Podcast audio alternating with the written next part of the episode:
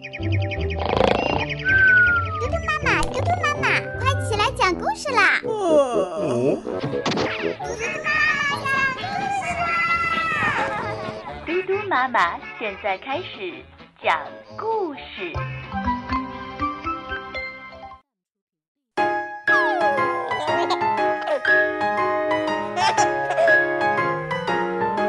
小朋友们，我是嘟嘟妈妈。今天嘟嘟妈妈的故事名字叫《小仙女的魔法橡皮》。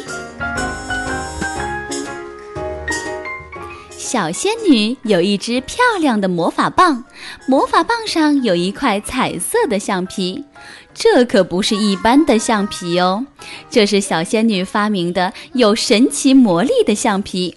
任何东西只要用这块橡皮轻轻一擦，就会马上消失。有一天，小仙女哼着歌奔跑在开满鲜花的山间小路上，突然扑通一声撞到一大块石头上，狠狠地摔了个屁股墩儿。气呼呼的小仙女赶紧拿出了魔法橡皮，在大石头上擦了擦，哇，大石头不见了。小仙女又看到山脚下有一片茂密的树林挡住了视线，她赶紧拿出了魔法橡皮，对着树林擦了擦。哇，树林也不见了！小仙女得意的很，四处张望。哼哼，我的魔法橡皮真有用，我还可以擦点什么呢？刚才擦掉的是树林和大山爷爷的胡子呀。大山爷爷听到小仙女的话，又生气又害怕。这个淘气的小仙女会不会连我也擦掉呀？想呀想，想呀想，大山爷爷想到了一个主意。小仙女，听说你的魔法橡皮很厉害，可是我猜有一样东西你擦不掉，你敢不敢和我打赌啊？小仙女不服气地说：“不可能，我和您打赌。如果你输了，你就不可以拿着魔法橡皮到处乱擦，还要把我的树林胡子种好。嗯，你说吧，让我擦什么？”大山爷爷指着山脚下的一条细细的小溪说：“我赌你擦不掉那条小溪。”小仙女哈哈直笑，哈，这么细的小溪，想要擦掉太容易了，您等着瞧吧。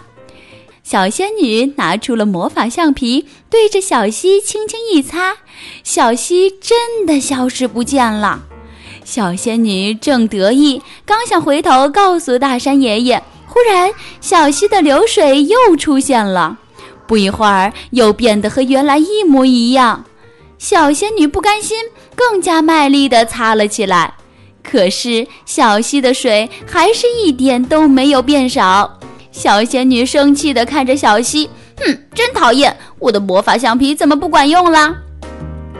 大山爷爷笑嘻嘻地说：“小仙女，你认输吧，快点过来帮我种树。种树还不容易，等我发明出魔法画笔来，我给您画满山的树。”嗯，这个主意好，我喜欢。你快去吧。小仙女蹦蹦跳跳地跑远了。大山爷爷偷偷地笑了。小仙女还不知道，大山爷爷身后就是一条大河，那条小溪是和大河相连的。